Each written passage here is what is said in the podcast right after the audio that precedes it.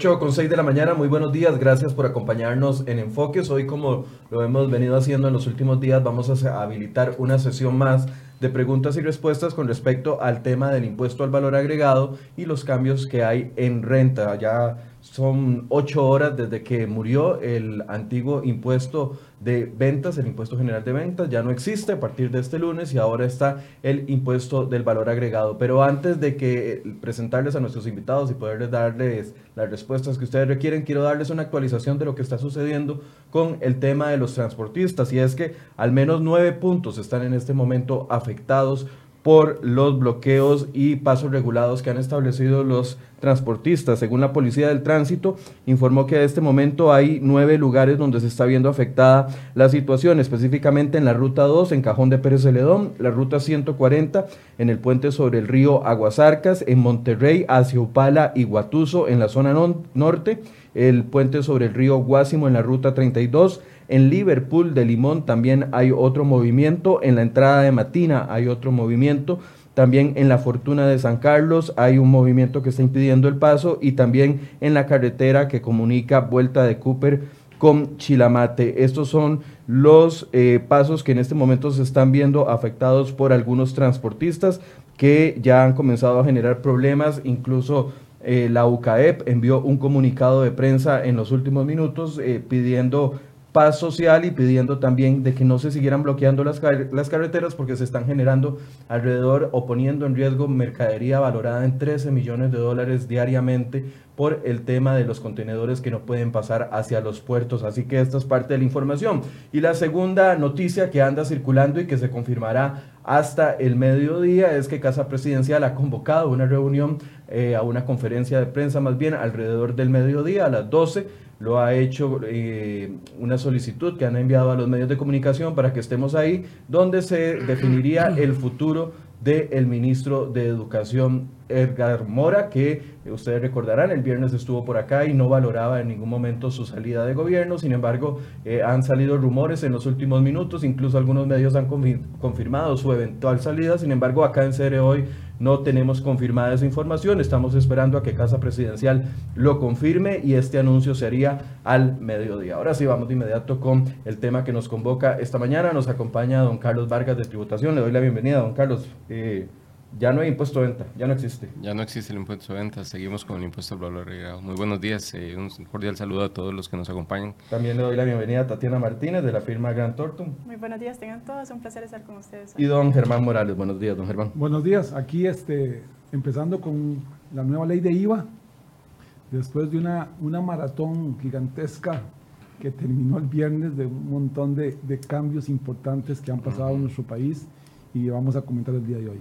Don Carlos, ya está publicado todo lo que se tenía que publicar para que pudiéramos eh, y los contribuyentes tuvieran claros cuáles son las reglas o falta algún tema, además de lo de la resolución de los servicios transfronterizos que ya está anunciada hasta finales de julio, principios de agosto.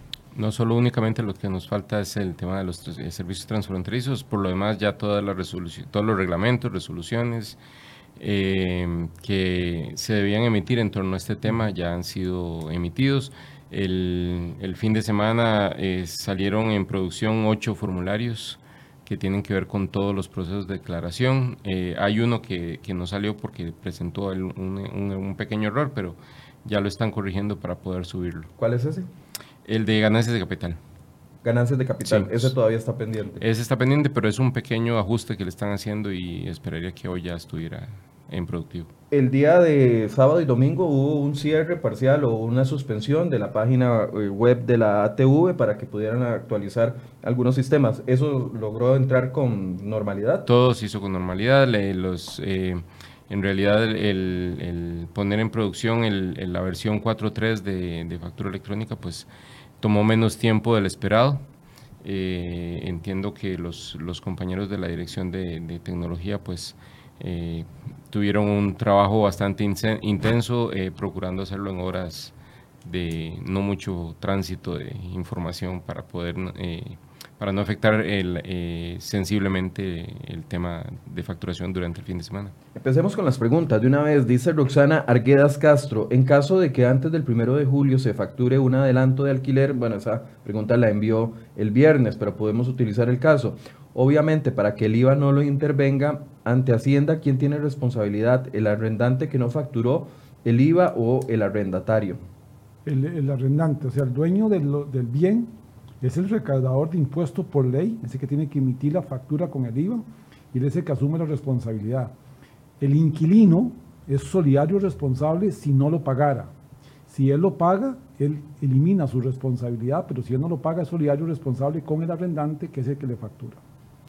Bien, pueden intervenir los tres en el momento en el que lo vean necesario, dice Chile y Arguedas, en relación con las cuotas de colegios profesionales y también con cómo los abogados que pagan un fondo notarial. Esas cuotas son créditos fiscales, porque tanto los colegios profesionales y la dirección de notariado, según indican, no dan factura electrónica. Entonces, ¿cómo se hace el profesional para aplicar ese monto como un crédito fiscal? Hay que considerar ahí que las cuotas de colegios profesionales están exentos por la ley del IVA. Ahí, ahí más bien eh, yo, yo, yo, yo, distinguiría entre lo que es el impuesto de renta y el impuesto del valor agregado completamente de acuerdo. En el caso del, IVA no, no, no, pagan IVA. En el caso de renta, dado que es un gasto útil necesario para poder realizar la actividad, en el caso por lo menos de la, de la cuota al colegio, eh, sería un gasto deducible, pero en renta. No, no, en, no, no, tiene relación con el IVA. Y, aquí agregar que todo el sector público no va a estar en factura electrónica. La, Dirección de Tributación ha invitado a otras entidades a meterse en factura electrónica, pero no lo están. Entonces vamos a tener que seguir pagando servicios públicos o este tipo de afiliaciones y el comprobante va a seguir siendo el recibo físico.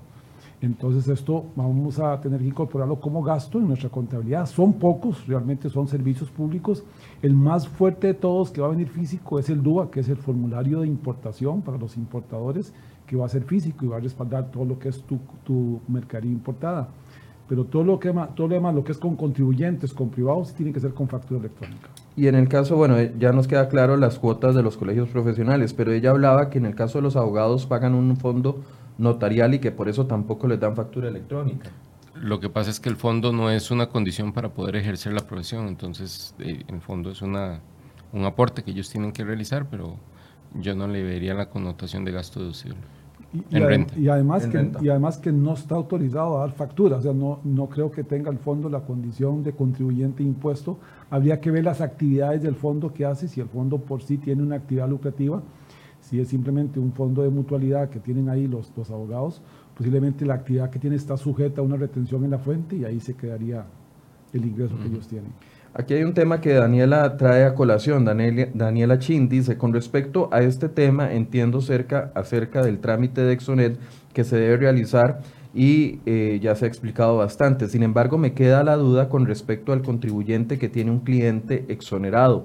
A partir del próximo lunes, es decir, a partir de hoy, si llegan mis clientes que tienen cuentas con exoneraciones, ¿qué dato debo verificar para aplicarle dicho beneficio? Se ha hablado del código Antexonet pero yo como proveedor, ¿dónde verifico ese código? Es suficiente que mi cliente tenga ese código y se ocupa o se ocupa verificar que tenga algún documento adicional que autorice la exoneración. Aquí, Carlos, Daniela. tal vez eh, esta es una, una de, las, de las dudas que tiene mucho la gente y tal vez ahí usted me acompaña en lo que, lo que vamos a decir. Hay dos tipos de exoneraciones. Esta es la exoneración objetiva, que es cuando Hacienda exonera el bien o el servicio, que esto no requiere ningún trámite ante nadie porque es la mercancía como tal o el servicio como tal. Por ejemplo, el viernes salió una ampliación a la ley de IVA donde los servicios de transporte que están asociados con la exportación están exentos. Ahí yo no requiero nada. Ese servicio que yo doy está exento. Igual hablemos, digamos, de lo que son los equipos médicos que tienen la condición de exento, que es un tema objetivo, es ya sea desde que se importe o compro local. O los insumos agropecuarios mientras se levanta la lista que van a estar exentos por Y otro tema es cuando hablamos de sujetos exonerados, que es el caso que estamos hablando de canasta básica, de gente con tasas preferenciales, gente que son exportadores, que aquí eso sí tienen que entrar al sistema de Exonet, que son dos condiciones. Tienen que inscribirse primero en Exonet, lograr la inscripción, y segundo, tienen que presentar la solicitud de exoneración que la están dando por seis meses, un año, para que yo tenga derecho, yo le llamo así, yo tenga derecho como a ese presupuesto de compras que yo voy a hacer en los próximos seis meses, un año, y con base a ese presupuesto de compras yo después voy pidiendo exoneraciones puntuales que se van a ir descargando de esa olla que yo tengo de presupuesto y ahí es donde yo sí tengo que darle, yo exonerado, sujeto exonerado, tengo que ir a mi proveedor, darle mi número de exoneración para que se incorpore en la factura digital 4.3 y entonces Hacienda me valide que yo soy alguien autorizado por ley y con consecuencia esa facturación va o con tasa cero o con esa tasa reducida que se está teniendo. Así es, efectivamente. Lo único que agregaría tal vez es eh, eh, de lo último que salió. Eh, en el caso de exportadores y productores de canasta básica se, se definió el se definió que los que tienen al día de hoy compras autorizadas vigentes pues van a mantener la vigencia de esa compra autorizada hasta su vencimiento. Y luego de que venza, entonces ese, ese contribuyente va a tener que, bueno, puede, debería realizarlo antes porque no, no, no, no, lo, no lo tome sin tiempo, pero eh, para que realice con más calma el procedimiento por medio de Exonet. De momento, en el caso de servicios, como hay en las cartas autorizadas no tienen servicios, lo que se está es habilitando la posibilidad de, de ingresar a Exonet sin estar en el registro todavía este, para que puedan incorporar dentro de el, la... llenado que el formulario, que era... exactamente, el de, sin, el de 300. Sin tener la condición de haber presentado el de 300, pueden entrar a Exonet y ampliar, digamos, el, su plan de compras eh, a servicios eh, durante el transcurso del tiempo que les falta para poder para el vencimiento de la carta esto, esto es muy importante lo que está diciendo Carlos, porque hay un grupo importante de exportadores que si sin esa extensión que hizo la Dirección de Hacienda la semana pasada, hoy estarían comprando con IVA. Entonces, en consecuencia, hay que explicar que no, que las cartas abiertas que tienen se les mantiene el plazo de vigencia. No murieron, por así decirlo, el día de ayer. En consecuencia, hoy pueden seguir comprando con las mismas condiciones que tenían. Y entonces, este, los proveedores de ellos van a tener que venderles sin IVA. Evidentemente aquí va a haber un, esto es como un periodo, Carlos, de transición, donde no tengo todavía el código de, de Exonet, estoy ahí porque tengo la carta abierta, no tengo el código Exonet, entonces vamos a seguir actuando como lo hicimos con la ley de general sobre las ventas, pero que es un periodo transitorio con el fin de que estos exportadores no se vean obligados a comprar con IVA. Bien, entonces en el caso de ella que preguntaba específicamente dónde verifica ella el código que le aplica a la persona que, que está exonerada, y con solo la carta que ya tenía puede seguirle aplicando la exoneración. Ahora, ¿por cuánto tiempo? Las cartas tienen fecha de vencimiento, entonces conforme, vayan, venciendo, eh, tienen que incorporarse al nuevo esquema. Ok, perfecto. Dice Alexandra Gómez, dice, redes de cuidado de población que atiende niños que pagan también población mix, mixta. Se exonera a todos los niños atendidos. ¿La exoneración es solo para el IVA o quedamos exoneradas de todo lo que corresponde a impuestos? Pregunta ella. No, es solo para el IVA. Solo para el IVA. Y las redes de cuidado están por fuera porque son parte de, Estado, digamos, son parte de los ministerios. Aquí ellos lo que tienen que hacer es tener las condiciones de, de la acreditación, que es lo que hacíamos, don Carlos, con las cartas de compra ellos tienen las cartas de compra que son que ellos están autorizados para comprar y con esa forma lo pueden seguir haciendo. Tal vez ahí nada más mencionar que podría ser, por ejemplo, el caso de eh, un lugar donde de materno, por ejemplo, ¿verdad? Que no sea una red de cuidado. Entonces ahí sí hay que considerar que estaría grabado. Ajá, que es lo mismo que nos pregunta Marisol Quesada. Yo tengo los niños en una guardería privada que es totalmente privada y es guardería, ahí paga el 13%. Es correcto. Así es. Bien, Sergio Rivera, los alquileres cobran IVA solo cuando son superiores a 1.5 salarios base, pero si yo tengo cinco apartamentos, por ejemplo, y cada uno se cobran 200 mil colones mensuales, ahí aplica el cobro, o sea, ¿es acumulativo o de forma independiente? Ya lo hemos explicado, pero con gusto lo explicamos de nuevo. ahí lo que hay que considerar es que el contribuyente, ¿verdad?, sería el arrendatario. Entonces, en este caso aplica para cada uno de, ¿verdad?, en caso de vivienda. Si es un alquiler este, más bien comercial, eso sí estaría grabado, al menos que yo esté inscrito ya sea en el MAC o en el MEI como micro o pequeña empresa y este, mi, lo que yo pago, digamos, no sea mayor a 1,5 salarios base. Pero si los cinco alquileres de 200 mil colones fueran para vivienda, entonces no tiene que cobrarle 13% no es acumulativo. a ninguno, pero el arrendatario sí tiene que pagar renta sobre eso. Ah, pero siempre ha tenido que pagar renta. Pero siempre ha tenido que pagar. nada más, son dos impuestos diferentes. Individualmente, cada alquiler Si sobrepasa 1.5, paga IVA individualmente. Y renta no tiene mínimos, una actividad que es acumulativa. Bueno, a partir de hoy, si es exclusivamente alquileres, es mensual y se paga, se paga en, agosto. Bien, Adriana Moreira, eh, otro tema que ya habíamos conversado con ambos cuando han venido por separados. Eh, dice, buenas tardes, les agradecería si me pueden explicar la relación entre los condominios residenciales y el IVA. Yo formo parte de la junta directiva del condominio donde vivo y aún no hemos logrado que nos aclaren realmente lo siguiente. Uno, las cuotas condominales tenemos que facturarlas. Dos, hay que cobrarle el impuesto a las cuotas condominales. Tres, debemos presentar la declaración de venta. Hay una más, vamos respondiendo esas primero. Vamos a ver, yo, yo creo que aquí, Carlos, don Carlos, el tema es que ha habido una, una confusión con la gente con que el IVA es, en primer lugar, es a todo y que no está asociado con un servicio. Yo cobro el IVA cuando hay un servicio de por medio. La simple separación de gastos, la acumulación de gastos y la división de gastos que hace un condominio no es actividad grabada con IVA. Evidente está que eso sí, esa sociedad condominal mañana, hoy, ya la seguridad la va a pagar más cara y el mantenimiento lo va a pagar más caro con IVA. Entonces, si dentro del condominio, aquí son alternativas, si dentro del condominio hay gente que tiene actividades comerciales, lo lógico es que el condominio se inscriba en Hacienda, separe el IVA pagado en las compras y le cobre a sus condóminos con IVA al servicio, de tal forma que le traslade el IVA del proveedor al, al, al para que lo pueda usar como crédito fiscal. Eso lo ha dicho la Dirección de Distribución varias veces y lo dice en condominios comerciales, esta es la forma que tienen que hacerlo. En un condominio residencial, que los condóminos no necesitan la factura porque no va a ser gasto deducible y lo que hace la sociedad condominial es una simple separación de gastos, no tiene que inscribirse, simplemente toma ahora los gastos, los separa y los divide entre 100 o entre 50 apartamentos, que es lo que hay, y no tiene que hacerlo. Estas dos cosas queda claro. Ahora, el primer caso que les dije de que yo sí tengo que cobrar el IVA, ahí hay factura electrónica. En el segundo caso, que yo hago una separación de gastos, no tengo actividad lucrativa, ni siquiera tengo que tener factura electrónica.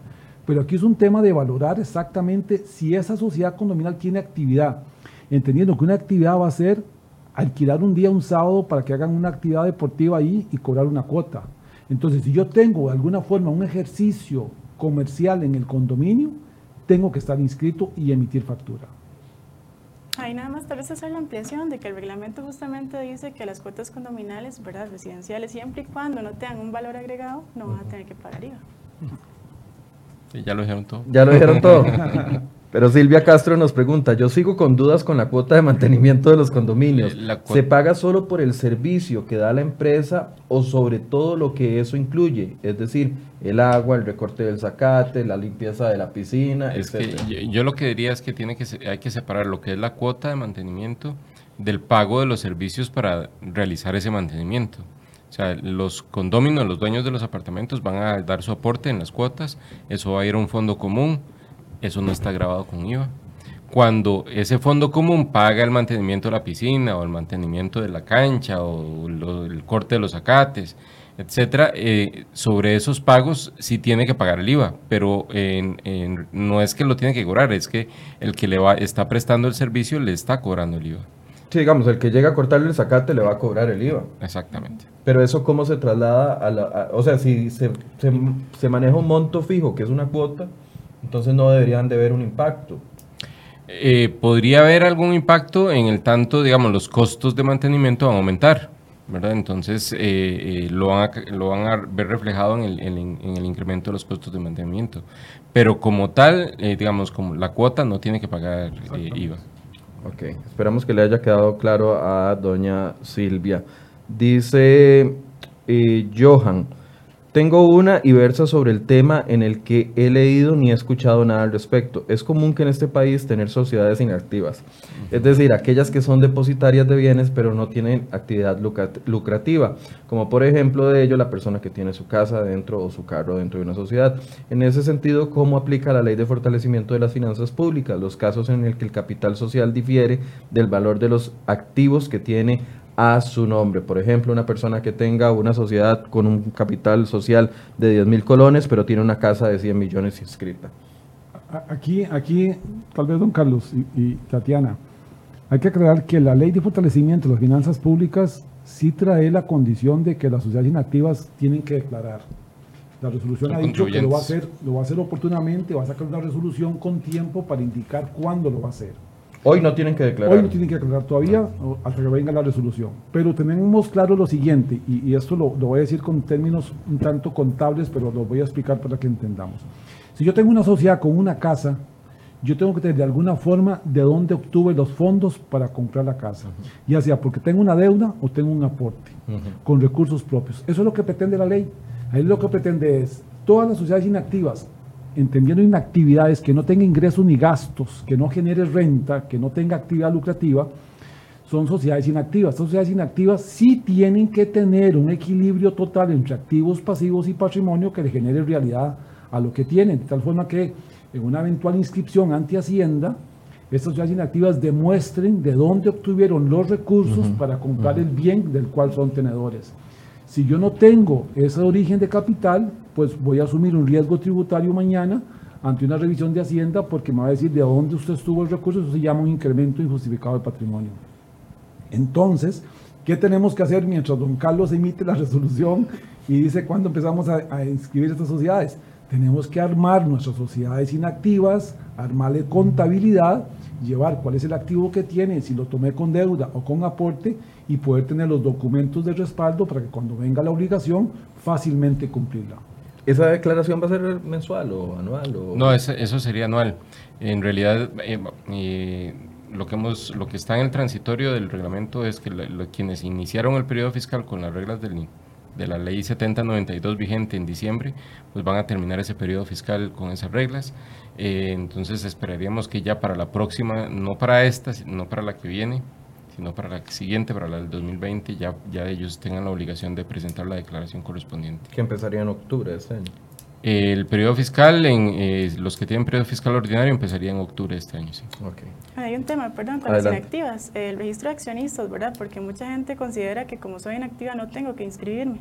Y lo cierto es que sí. Y ese registro pues lo va a llevar al Banco Central. Eso es a partir del mes de septiembre que se tiene que empezar con el llenado de, de la declaración. Del registro de accionistas. Efectivamente. Bien, Marvin Brenes pone un caso. Soy una pyme, exportador y pago 900 mil colones por mes de alquiler. ¿Debo pagar IVA? Y si debo pagar ese IVA, ¿es sobre la totalidad del alquiler o el excedente? Sobre la totalidad. Sobre la totalidad. Y si debe pagarlo, Y sí debe pagarlo. porque está fuera del monto de 1.5 salarios base, ¿correcto? Es Correcto. que, es que él es exportador, dijo. Bueno, eh, él es sí. comercial. Es Ah, comercial. ok, Él- sí. él tiene Pero que- dice que está inscrito. Sí, sí, lo que pasa es que él tiene, hay, hay que ver el tema de eh, el, el porcentaje de, su producción a la exportación.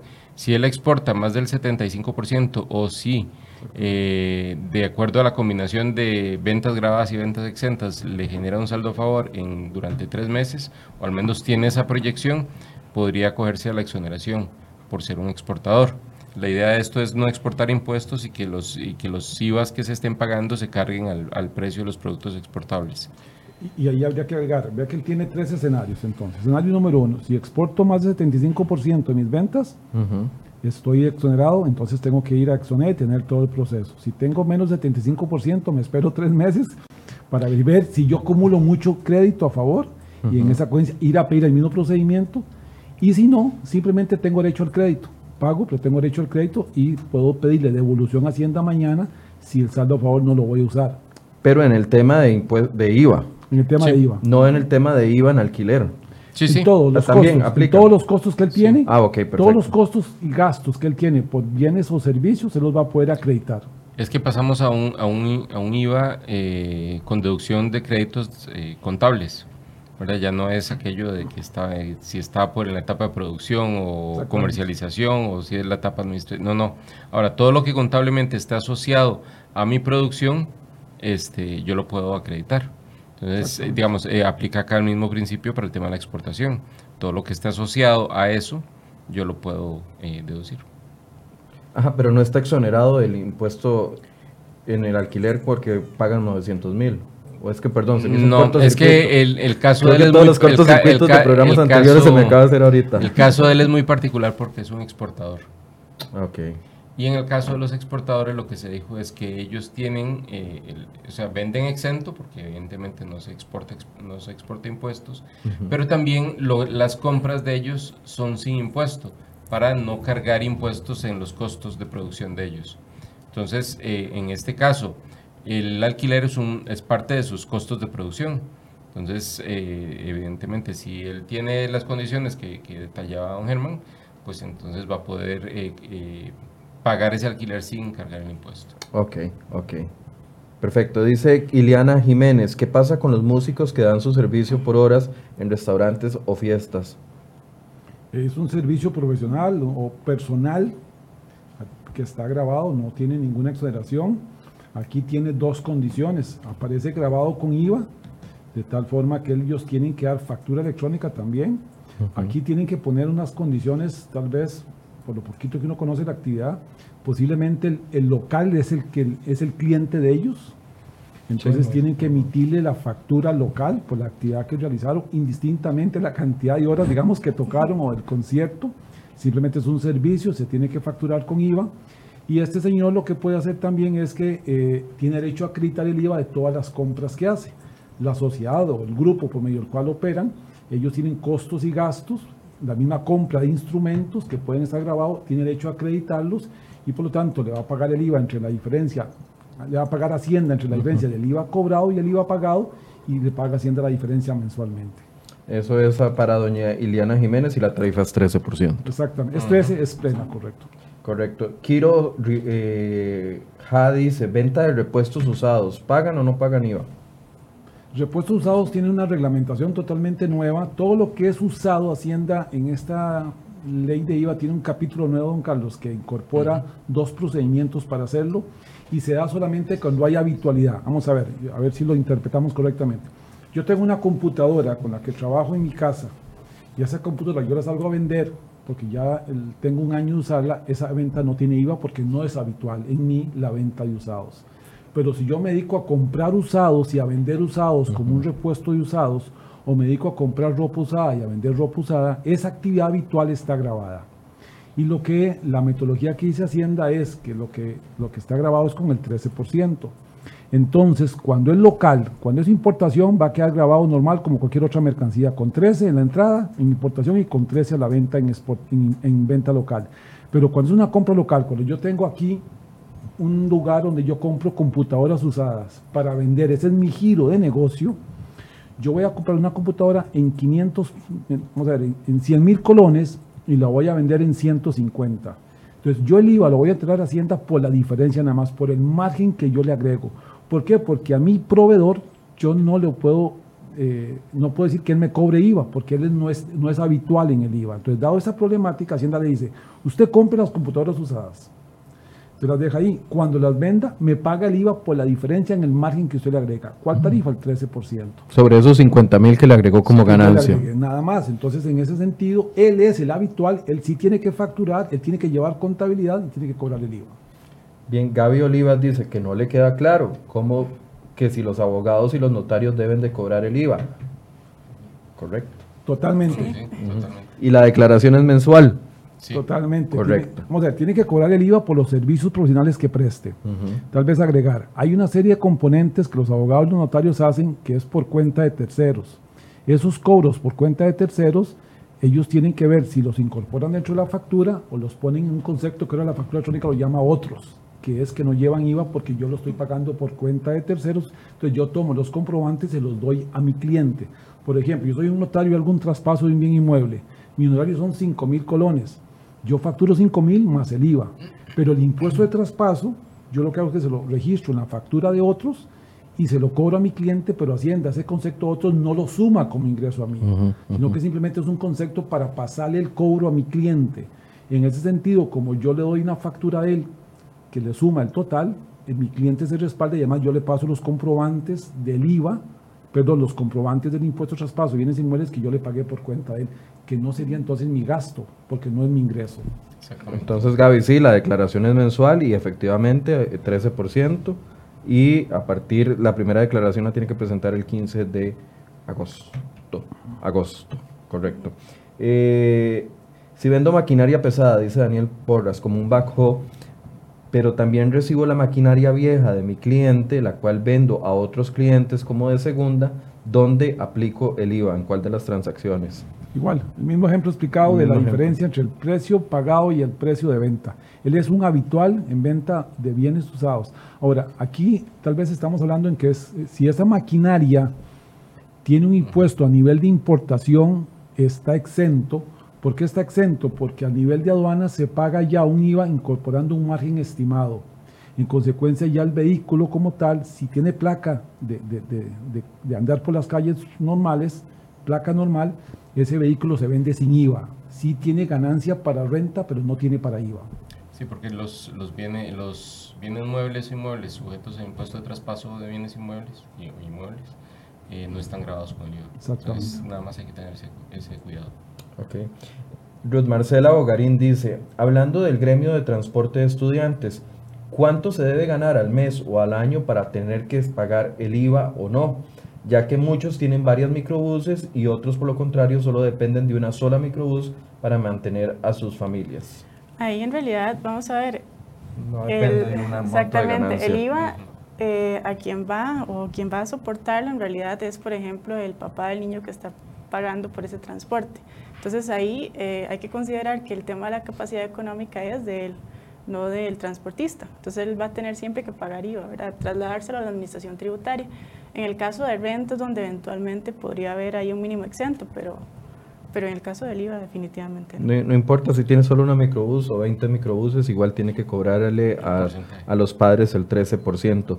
Dice Marlene González, yo tengo un bed and breakfast y estoy inscrita en el Ministerio de Hacienda y siempre he pagado el IVA. Bueno, pagaba impuesto de venta, me imagino. Pero en mi recepción del hotel yo también ofrezco los servicios a los huéspedes como tours, eh, que tienen la declaratoria turística y está exenta en el primer año del IVA. Si yo le ofrezco un tour que vale 50 dólares por esa, por, por esa venta, a mí me pagan una comisión de 10 dólares y yo no tengo la declaratoria turística. Debo pagar IVA por esos 10 dólares, ya que los tours con declaratoria no pagan IVA. Yo no debería pagar IVA porque no estoy cobrando.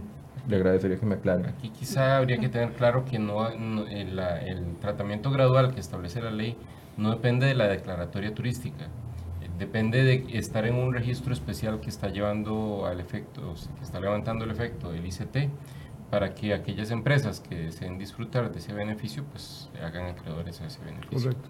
Y aquí, y aquí aplica un poco el concepto que usted nos decía antes. Exactamente, aquí agregar que eh, esa señora, y, para, para de una vez aclarar, el IVA que nace hoy ya lo hemos venido pagando para mercancías.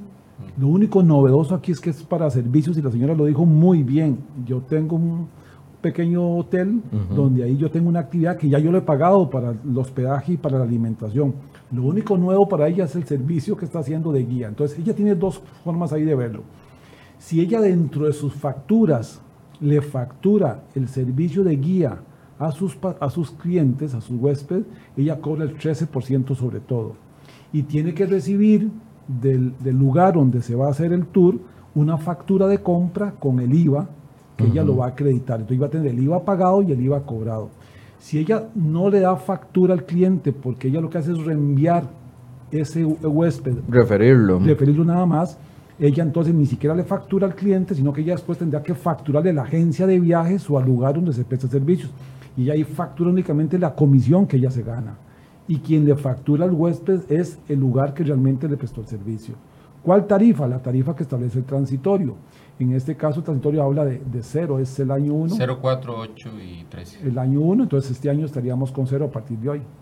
Igual tiene que hacer la factura. Tiene que hacer la factura. Y tiene que registrarse en el ICT. Y tiene que registrarse en el ICT. disfrutar del beneficio. Dice Diego González, buenos días, soy un trabajador, si un trabajador independiente tiene gastos de los cuales los contribuyentes emisores están exentos de factura electrónica y por ende emiten una factura física de igual forma en el que se compra a dicho contribuyente, se puede meter como gasto en la contabilidad, ¿cierto? Y de igual forma, esos emisores están obligados a facturar con IVA. No sé si está hablando del régimen simplificado. Sí, vamos a ver, tal vez aquí, don Carlos. Hay que aclarar que la forma en que Hacienda ha reglamentado la factura electrónica no queda nadie por fuera. O sea, prácticamente el 100% de las compras que yo haga a partir de hoy tienen que tener factura electrónica. si no, no me sirve comprobante de gasto deducible. Los únicos dos que están quedando, tres sin factura electrónica, es el régimen simplificado, en donde ahí tal vez, don Carlos, nos obligan a los contribuyentes a tener que meter la factura y enviar a la Hacienda para que Hacienda valide que ese régimen simplificado existe. Entonces ahí, si bien traemos un papel, tengo que enviarlo a Hacienda como un comprobante de pago. El otro es el sector financiero, que se queda con el régimen normal, aunque ahí últimamente en, la resolución de comprobantes electrónicos, don Carlos, no lo citan como, como no sujetos a emitir facturas. No sé si después los van a incorporar o, van a hacer alguna limitación. Y el otro es el transporte remunerado de personas eh, que no está eh, dando factura electrónica. Esos son los únicos, de tal forma que yo no veo que yo tenga en mi contabilidad gastos con papeles físicos, sino todo electrónico. Ahí tal vez nada más hacer la referencia de que el reglamento de comprobantes electrónicos dice que, por ejemplo, si yo voy y adquiero un servicio de mi proveedor y en ese momento él tiene un problema de sistema, existe la posibilidad del comprobante provisional. Y este, luego ese proveedor va a tener dos días para meter en el sistema la factura electrónica. Para emitir la factura electrónica correspondiente. Ok. Ahí está la respuesta para Diego González. Dice María Celeste Calderón, en el caso de los agentes de ventas que ganan por comisión, también, también deben de pagar el IVA, tienen que llevar contabilidad, tienen que dar factura electrónica. Todos sí. Todas las anteriores. Todos sí, las anteriores. Tal vez vamos a hacer la acotación de que las únicas comisiones que no llevan IVA son las que van relacionadas con un préstamo o un crédito. Ok. Aquí había una, eh, una factura, eh, una pregunta interesante. Dice Juan Camacho, ¿cómo se aplica el impuesto de la renta sobre los intereses ganados por alquilar dinero? Vamos a ver. Es un prestamista. Es un prestamista. La, la actividad de crédito está exenta por ley todo lo que es el financiamiento como tal, con entidades reguladas, no reguladas, quedó por fuera. En IVA. En IVA. Por lo tanto, no debo de cobrar IVA en el rendimiento que gane por los préstamos. Si es una actividad regulada en renta, que va a estar, y que también tributa en el régimen ordinario del título 1, a pesar de que es una renta mobiliaria, quedó en el título 1 y voy a tener que declarar anualmente este, de octubre a septiembre y después de octubre a, diciembre del, 2020, porque eh, quedó como régimen ordinario el título 1. Bien, Edgar Cordero, somos una empresa que se dedica a la consolidación de carga internacional concesionada por el Ministerio de Hacienda en el caso de los fletes internacionales. ¿Se debe de incluir el IVA, por ejemplo, en un flete que sale de, puerto, de un puerto de China y que llega a Puerto Caldera? No, en primer lugar, tal vez don Carlos, usted me ayuda. En primer lugar, la ley de IVA grava el transporte local, el terrestre, el que incurre en el país. Poner un ejemplo, viene un transportista de Guatemala y va para Panamá, él paga el IVA nada más desde que ingresa a la, frontera de Peñas Blancas y sale a Paso Canoas. Eso es lo único que él le va a estar regulado. Y en el caso del transporte internacional es cuando ingresa a los puertos costarricenses, cuando a él le nace la obligación. Y lo que sacó Hacienda en la aclaración, en una adición a los incisos de IVA el jueves, es que todos esos transportes asociados con la importación y la exportación están exentos de IVA, ¿cierto, don Carlos? De tal forma que ahí incluso habla de eh, almacenamientos que tengan que ver portuarios. Con, exactamente, con auxiliares de la función pública. Todos esos están exentos de IVA. Bien, Juan Carlos Erra, por favor, ¿cómo está el tema del IVA con los dibujantes de arquitectura? ¿Tenemos que cobrar 13%? Si es un servicio eh, profesional, pues sí. Ok. sí, porque el que están... El que está asalariado, pues no, no, no, tiene que cobrar IVA por eso. Ok. Eh, Gilberto Carvajal, ¿podrían por favor referirse a cómo quedaron los periodos de renta con el nuevo reglamento de renta? ¿Hay, alguno, ¿Hay algún cambio sobresaliente o significativo? el cambio, el cambio esencial es al, año natural. Lo que pasa es que la misma ley establece eh, disposiciones transitorias que prevén que concluyamos el periodo fiscal en septiembre, los que tienen periodo ordinario de, de, octubre a septiembre, este año se va a concluir en septiembre, se paga en diciembre normalmente, y eh, para el primer periodo, para hacer el cambio, entonces sería de octubre, el periodo sería de octubre 2019 a diciembre 2020 y se paga en eh, marzo 2021 y se adiciona un pago parcial adicional para pues compensar. Ok, ahí está la respuesta a don Gilberto. Dice Erika Mesén, soy nutricionista y estoy inscrita en mi colegio profesional. Trabajo por servicios profesionales como profesional en nutrición en un catering service cumpliendo funciones estrictamente relacionadas con mi profesión y directamente para el dueño y sus eventos. El Colegio de Nutricionistas me indicó que debo cobrar 4%, ya que es un servicio de salud al ser yo nutricionista, pero dos contadores me han dicho que es 13% porque son servicios profesionales. Yo llamé a Hacienda y una muchacha que se llama Gabriela me dijo que es el 4%, porque independientemente de si los servicios son profesionales, siguen siendo servicios de nutrición como nutricionista, pero realmente no estoy clara. Aquí está don Carlos que se lo va a responder claramente. Es un servicio de salud independientemente de la forma que lo preste. 4%. Si, si, es, si es por servicio profesional es un 4%. Ok, ahí está la respuesta, Erika, 4%. Dice eh, Randall Ramírez, de enero a la fecha he adquirido bienes para alquilarlos a una empresa de gobierno. En su momento, el impuesto de ventas que pagué en aduanas formaba parte del costo en virtud de que el servicio de alquilar no estaba grabado con el impuesto de ventas.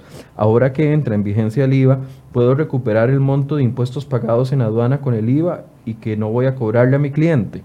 Es correcto. Es correcto, porque ahora yo le vendo al Estado y el Estado eh, tiene inmunidad fiscal, yo no le cobro el IVA, pero tengo derecho a acreditar todo el IVA que pagué en la importación y el IVA que pagué localmente. Lo único que hay que aclarar es que a partir de enero 20 el Estado va a recibir facturas con IVA, entonces va a haber que facturar el IVA al Estado, pero él sigue acreditando todo el IVA pagado en las compras y en los gastos. Ok.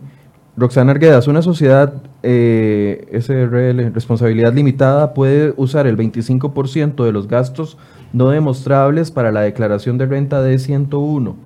¿Cómo declara renta una persona asalariada pero que también ejerce actividad como profesional independiente? Son dos preguntas. Tal vez la primera es si la sociedad puede usar ese 25% de gastos no demostrables para la declaración de renta de 101.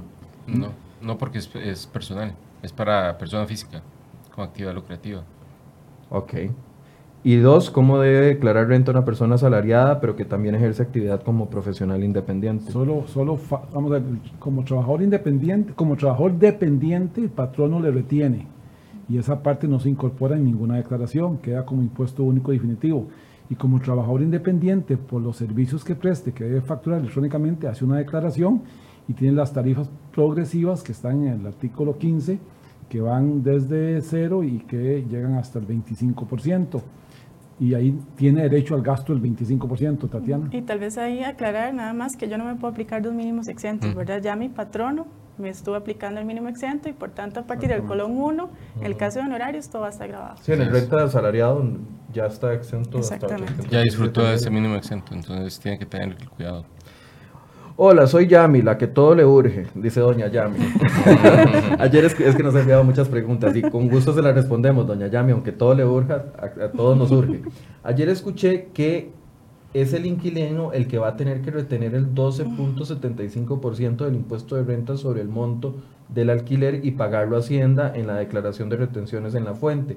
Entonces, el dueño del local solo declara y acredita 12.75 sin saber si el inquilino lo paga o se lo deja. No. No, Tal vez expliquémosle eh, bien cómo funciona para que doña Yami no esté existe la Existía la posibilidad de que el ministerio lo, eh, eh, estableciera ese mecanismo de recaudación del impuesto. no obstante, precisamente para efectos de evitarle esa complicación a, a doña Yami, uh -huh. este, el, el, ministerio lo que dispuso fue que los arrendatarios, o sea, los, los propietarios de los bienes, tienen que presentar la declaración eh, eh, declarando el, el 12.75. Ok, no es el inquilino. No. Ok, ahí está, doña Yami, la, la respuesta que usted ocupaba. Vamos a ver. Eh, para trabajo, dice Carla, para una sociedad de extranjeros que brindan servicio de aseo en casas, ¿ellos tienen que pagar el 13%?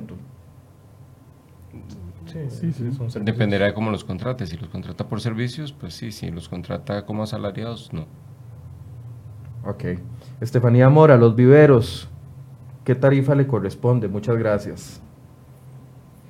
Aquí los viveros entiendo que si son plantas que si bien están vivas, pero son más para el tema del, de la decoración, están grabadas. Inclusive arreglos florales y todo ese tipo de, de plantas hoy ya están grabadas, ¿verdad?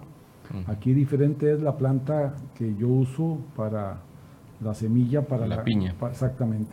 Es otro tema diferente. Oh. Entonces los vidrios estarían grabados, sobre todo cuando usted vende la mata con su maceta y su equipo completo para ponerla en un lugar visible. Eso es una mercancía grabada con el 13%.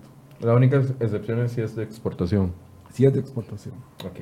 Ana Yancy Calderón, una organización sin fines de lucro, la, a la hora de hacer recibo por donación debe cobrar el IVA y cuando me facturan los proveedores de servicios deben aplicar el IVA en sus facturas, dice Ana Yancy. ¿Por qué hablaba de servicios de donación? No lo entendí muy bien. Porque dice que es una organización sin fines de lucro. Pero, pero tal vez podría volver a leer. Voy a leérselos a ver cómo, cómo, si fue que leí mal.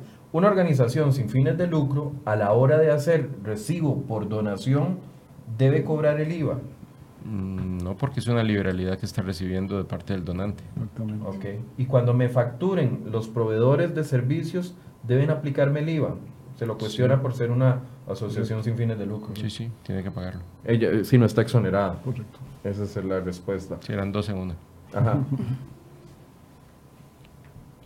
eh, bueno, José Luis eh, Berrocal dice que quiere saber cómo van a funcionar el IVA en las pulperías de los barrios, que si deben de dar factura por las compras. Ahí hablamos de régimen simplificado. En el caso de las pulperías están en el régimen, simplificado en su mayoría, ¿verdad? No, dudo que exista alguna que esté fuera del régimen y que lleve su contabilidad. Eh, y eh, aparte de eso hay que considerar que ellos tienen una mezcla de, de productos que están en canasta básica y, ven, y productos que no están en canasta básica. Sobre lo que está en canasta básica, si está en el régimen ordinario, sobre lo que está en canasta básica, pues debe cobrar el, IVA. Sobre lo que no está en canasta básica. Y sobre lo que está en canasta básica, pues no lo va a cobrar. Hasta el otro año. Eh, no, no, si está en canasta, bueno, sí, cobrará el 1%, efectivamente. sí. hasta el otro año. Sí, sí, efectivamente cobrará el 1%. Si está en régimen simplificado, pues simplemente cobrará el precio que corresponde sobre sus ventas y, declarará conforme al, régimen en que está. Nada más aclarar que si ella está en el régimen simplificado no tiene que cobrar IVA por toda la operación que ella haga, ¿verdad? Entonces aquí es una ventaja de estar en el régimen simplificado porque además de que no emite factura electrónica no cobra el IVA. Ok. Liz Arias dice, yo soy, si yo soy una ciudadana extranjera, vengo a Costa Rica y compro un edificio de cuatro oficinas, si ahora quiero venderlo, ya sea completo o por separada cada oficina, igual que fueran como si fueran apartamentos, no me dedico a eso, pero ya yo no los quiero tener. ¿Sobre cuál condición debo hacerlo? ¿Sobre el 15 o el 30%? Aquí, eh, no sé, don Carlos, usted me dice. Tal vez, eh, perdón, usted la puede ver. Sí, claro, con gusto. Dice, yo soy una ciudadana extranjera, vengo a Costa Rica y compro un edificio de cuatro oficinas. Si ahora quiero vender ese mismo edificio, que ya, ya sea completo o por cada una de las oficinas por separado, yo no me dedico a esa actividad usualmente. Pero ahora ya no los quiero tener. ¿Sobre cuál condición debo hacerlo? ¿Sobre el 15 o sobre el 30%? Perdón, eh, dado que es una ganancia capital, lo debería ser sobre el 15%. En este caso, eh, la ley le da la opción de que pague el 15% sobre la ganancia de capital, es decir, entre el valor de adquisición más, los ajustes que permite la ley, eh, menos el valor de venta. Sobre esa diferencia debería pagar el, impuesto. Eso es asumiendo que tiene el valor de adquisición documentado. Si no lo tiene, pues tiene la opción de eh, pagar el 2.25 sobre la totalidad de la venta y, y ya, en parte sin novedad. Ok.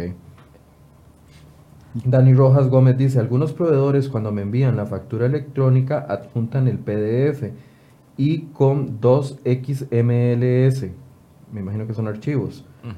¿Cómo sé cuál de estos XMLS adjuntos debo aceptar y subir a Hacienda? Que le, parece que como que le envían varios archivos. Es que en realidad cuando uno, cuando uno, cuando uno emite factura electrónica o cuando uno le emiten una factura electrónica, el, documento, el correo que le llega a uno, eh, lo, trae varios, varios, varios archivos. Los XML en realidad es la factura, ¿verdad? Lo que pasa es que eh, eso es para efectos de cómputo, para efectos digitales, eh, eso es, es, codificado. Eso no lo puede leer el ojo humano. Lo que lee el ojo humano es el PDF, que es la representación gráfica de la factura. Por eso, pero ella, él dice que le están enviando dos, tres o hasta, o hasta cuatro archivos XMLS Debería ser solo que, uno. eh, usualmente le va a llegar el, el XML con el PDF juntos. Posiblemente le llegan varios, ar- varios correos. eh, alguno de ellos debe ser la confirmación también. Entonces el que tiene que confirmar es el de la factura. El que tiene que aceptar es el que viene con el PDF. Ajá. para que le quede claro a, don Dani Rojas. Dice Steven Ramírez, buenos días, un servicio brindado del 15 de junio al 28 de junio que voy a facturar hasta hoy lunes 1 de julio en el ATV, ya debe agregársele el 13%. Lo hubiera hecho viernes. Sí, de hecho, eh, Tenía que hacerlo viernes. Sí, hay que considerar que la administración eh, hizo el aviso, ¿verdad?, de que este fin de semana no iba a estar funcionando la TV. Entonces tuvo que haber tomado la previsión. Efectivamente, el servicio brindado va a tener que pagar el 13%. Eh, vamos a ver, en el caso, en, en este caso, la ley lo que dice es que se es el que el hecho generador del impuesto se produce con la prestación o con la emisión de la factura, lo que ocurra primero. En este caso, dado que está in- indicando que lo prestó entre esos días, pues eh, debería considerarse que no estaba grabado porque prestó el servicio antes de que se, gen- se- se generara el impuesto. Ahí este, tendría, que, tendría que facturarlos en el impuesto por ese periodo. Por ese periodo. Pero tiene que ir a hacer algún trámite especial porque la factura la va a generar hasta hoy. No, no tiene que ser trámite especial. No. Ah, ok. Entonces se salvó. Lo que tiene que consignar en la línea de detalle es las fechas de prestación del servicio para, para efecto de que documente adecuadamente su, su, su operación. Y el día de mañana, si, si, si se le hace alguna actuación de control, pues no tenga problemas en cuanto a la identificación de ese tipo de, transacción. Ah, ok. Sí, porque el viernes eh, algunos eh, opinaban de que si facturaban después del 1 de julio, entonces, aunque el servicio haya sido anterior, eh, tenía que... No, eso, ese es un 13%. tema que nos han consultado algunas electrificadoras porque ellos facturan por, por mes vencido, ¿verdad? Ujú. Entonces, eh, lo que se les indicó es que el, el- el servicio prestado durante el mes de junio pues no va a generar impuesto a valor agregado. Ok, perfecto. Diferente al que, al que genera hoy, que es del 5%. Ok, Marvin Brenes, con respecto a la renta del salario, eh, el tope es de 817 mil. El mínimo exento, sí. De 0 a 817 no paga impuesto. Correcto. Perdón, es que venía una pregunta y, y la verdad es que se me corrió. Se perdió. Se me perdió. Voy a tratar de volverla a encontrar. Hola, ¿quién paga el 15%? ¿El que compra o el que vende la propiedad? El que vende, El que porque es vende. el que tiene la- el que tiene el incremento patrimonial. Ok, bueno, Na- nada, más, nada más recordar que si es bien inmueble no tiene IVA. Al hablar la palabra propiedad no nos queda claro, pero Así si es. fuera un bien inmueble no tiene IVA. Sea, aclaremos, hay que aclarar que es renta, que lo que Sí, estamos correcto. hablando en, en ese caso. ok. Gilberto Carvajal dice, una sociedad anónima que a partir de hoy va a estar en el régimen de las rentas inmobiliarias solo tiene como actividad alquileres sin empleados. Quiere decir que para el periodo fiscal del primero de octubre del 2019 al 31 de octubre del- eh, de diciembre del 2020 ya no tendría que reportar bajo el régimen tradicional de renta. Esto porque no tiene otra actividad más que alquileres. Tiene que declarar mensualmente y pagar el, el 15%, el, Sí, el 1275, que es la, Digamos, ahí- el- la tarifa efectiva. A él le nació hoy la nuevo régimen de rentas inmobiliarias de alquileres. Él tiene que declarar mes a mes y él lo que tiene es que hacer una declaración anualizada de lo que operó del 1 de octubre 18 al 30 de septiembre 19, entendiendo que los últimos tres meses del 19, julio, agosto y septiembre, van a estar en cero, en ese régimen tradicional que él usaba, Porque lo está reportando pero va a mensual. reportar en el régimen nuevo que le nace a partir de hoy. Y este régimen mensual es el que él va a tener que seguir declarando. Ok, perfecto. Aquí tal vez nada más hacer la aclaración de que puede ser que yo tenga alquileres, ¿verdad? Pero sí tenga este, un empleado. Entonces yo tengo el mes de julio para solicitar a la administración que me pase al capítulo Ujú. 1, que sería utilidades. Dice Marlene Calderón, pago un gimnasio los 30 de cada mes por cargo automático y ayer ya me cobraron el IVA. El pago es por adelantado para el mes de julio. Procedía ese cobro el 30 de junio. Está en el límite, la Es que es verdad. por- porque lo paga por adelantado, por Sí, servicio sí. prestado, servicio Sí, prestado sí. de julio, digamos. Sí, es de julio. Pero ayer era 30. Sí, sí, lo que pasa es que el servicio se lo están prestando. Ah, ok, julio. porque se, sí es adelantado, correcto. Sí, sí. Entonces sí procede en ese caso. Sí, sí. Sí le procede porque el servicio es adelantado. Eh, Leticia Sal, eh, porque el pago es adelantado del servicio que le va Así a es. obtener durante todo el mes de julio, donde ya existe la aplicación del impuesto al valor agregado sobre gimnasios. Leticia Salas pregunta, ¿es obligatoria que la factura electrónica tenga un código de respuesta rápida QR? Todavía no. Todavía no. No. No, eso está eh, previsto en las resoluciones, pero en algún momento Hacienda lo va a implementar. Ahorita no está, no está implementado. Ok. Eh, Brad Llano Ugalde dice, trabajo para una central de Express en donde se brindan servicios profesionales a la central de mandados para clientes que llaman, etcétera, etcétera. Debo cobrar el IVA a los clientes por cada mandado que haga. Eso es como tipo Globo, me imagino. Sí. Estas empresas. Sí, sí. Ahora, lo- los muchachos estos que se dedican a Globo, por ejemplo, a esta empresa, sin hacerle publicidad mucha, eh, estas, estos muchachos tienen que inscribirse como, como, no sé, tienen que inscribirse. En realidad aquí hay te- tenemos tres partes. Tenemos la plataforma, tenemos el, el que está el consumidor y tenemos el, el- el muchacho que anda en la moto o en la bicicleta.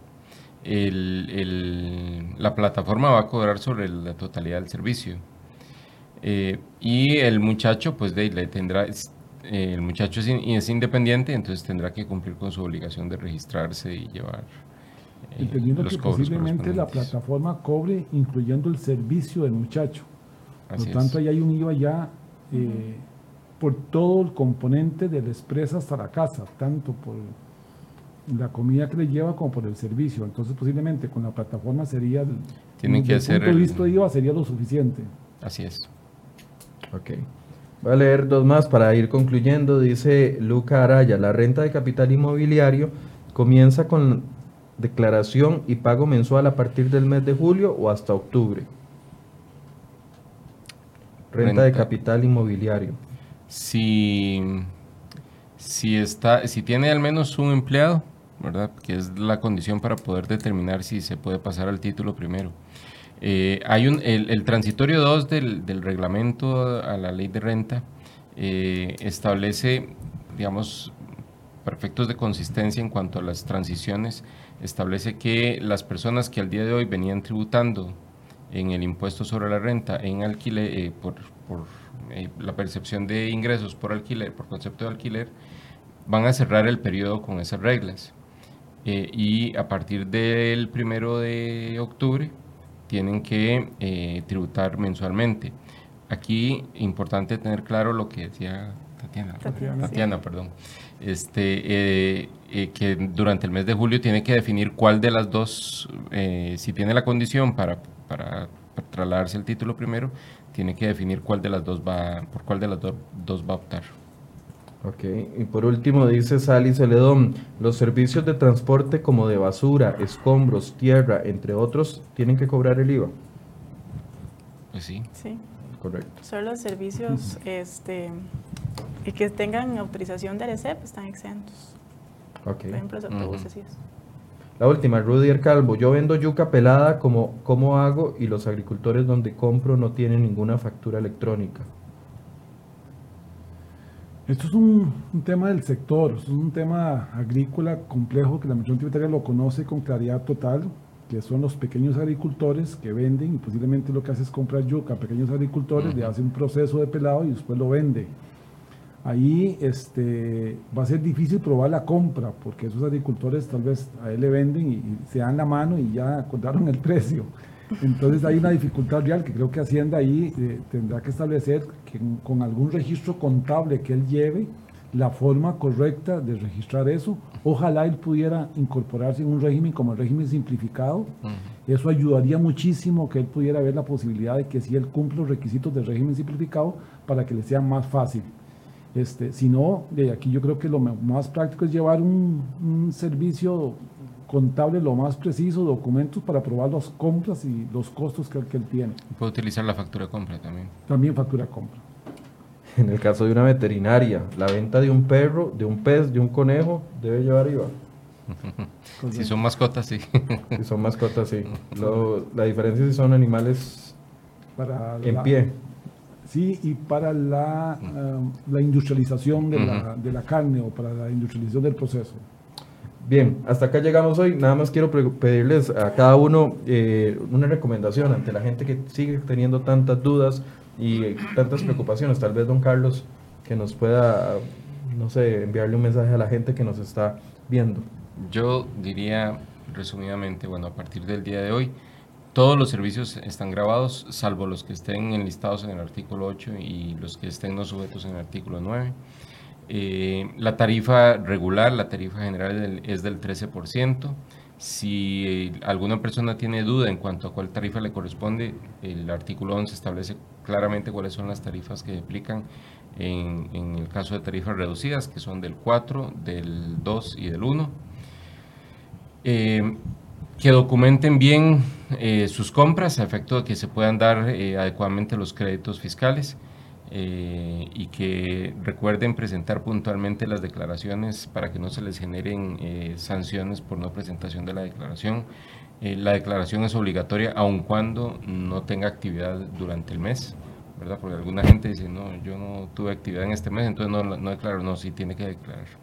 Entonces es importante tener en cuenta eh, ese recaudo, ¿verdad? Que, que, la obligación de declarar es, es, siempre. Sí, porque hasta el momento tampoco existe moratoria todavía. Eh, aquel tema de la moratoria por mm. los eh, por los fallos que tengamos, etcétera, no está aprobado. Eso solo se puede aplicar vía ley. Exactamente. Eso es la única posibilidad de hacer eso es vía ley. Y bueno, hay que ver qué pasa hoy en la Asamblea Legislativa. Tatiana, ¿alguna recomendación? Lo primero que yo haría sería eh, meterme en la página de Hacienda, en situación tributaria y ver qué actividad es en la que estoy inscrito para poder verificar qué tributos tengo que declarar y por supuesto buscar asesoría al menos el primer mes para acostumbrarme al nuevo cambio. Don Germán. Recordar que, como decía don Carlos al inicio, ellos el viernes emitieron una cantidad de documentos que hay que procesar, desde las declaraciones de la D104, la nueva D104, que la vi bastante larguita, por cierto. Entonces, que hay que revisarla, hay que verificar, porque ahí tenemos que entender qué es lo que hay que completar hoy en esa nueva declaración y ojalá podamos estructurar nuestros sistemas informáticos para que podamos preparar con la mayor facilidad posible esos campos llenos al final del mes y que no tengamos que procesar cosas manuales. Revisemos todos estos documentos con detenimiento, son un poquito pesados, son un poquito densos, pero tenemos que hacerlo y yo me imagino que don Carlos tiene el misma, la misma preocupación al interno de la administración tributaria, cómo hacer que todos nos capacitemos y entendamos bien todos estos procesos internos que sí son duros, son complicados y requieren de mucha lectura. Tal vez, eh, perdón. ¿Siguen las capacitaciones, don Carlos? Sí, las capacitaciones siguen. Las eh, líneas de eh, información. igual, todo sigue igual. Lo único es que el fin de semana agregamos un, un elemento adicional, ahora que, que, don Germán hablaba de la declaración. un, un sistemita en la página que se puede accesar por medio de la página del ministerio de e-learning para que la gente pueda eh, ir aprendiendo a utilizar la, la declaración del de, D104.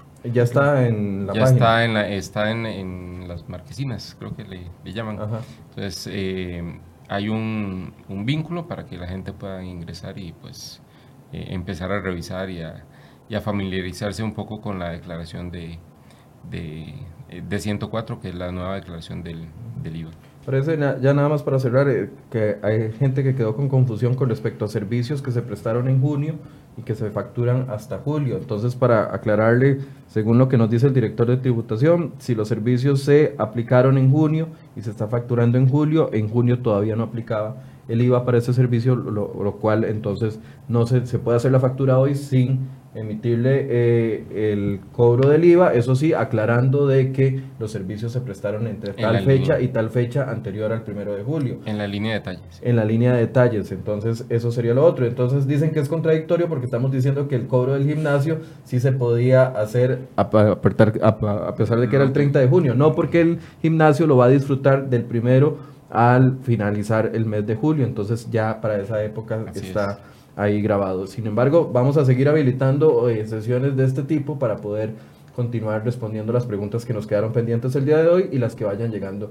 Recordarles nada más que al mediodía Casa Presidencial va a anunciar el futuro del ministro de Educación, don Edgar Mora. Vamos a ver qué tienen que decir. Ya algunos medios eh, con fuentes anónimas confirman la salida del ministro, sin embargo no hay una un pronunciamiento oficial hasta este momento y vamos a estar también pendientes sobre las rutas que están afectadas en este momento y se los vamos a estar llevando a través de cereoy.com. Por favor estén pendientes de ahí las últimas actualizaciones con respecto a estas dos noticias que serían junto con el IVA las tres más importantes de este lunes primero de julio. Muchas gracias por su compañía y muy buenos días.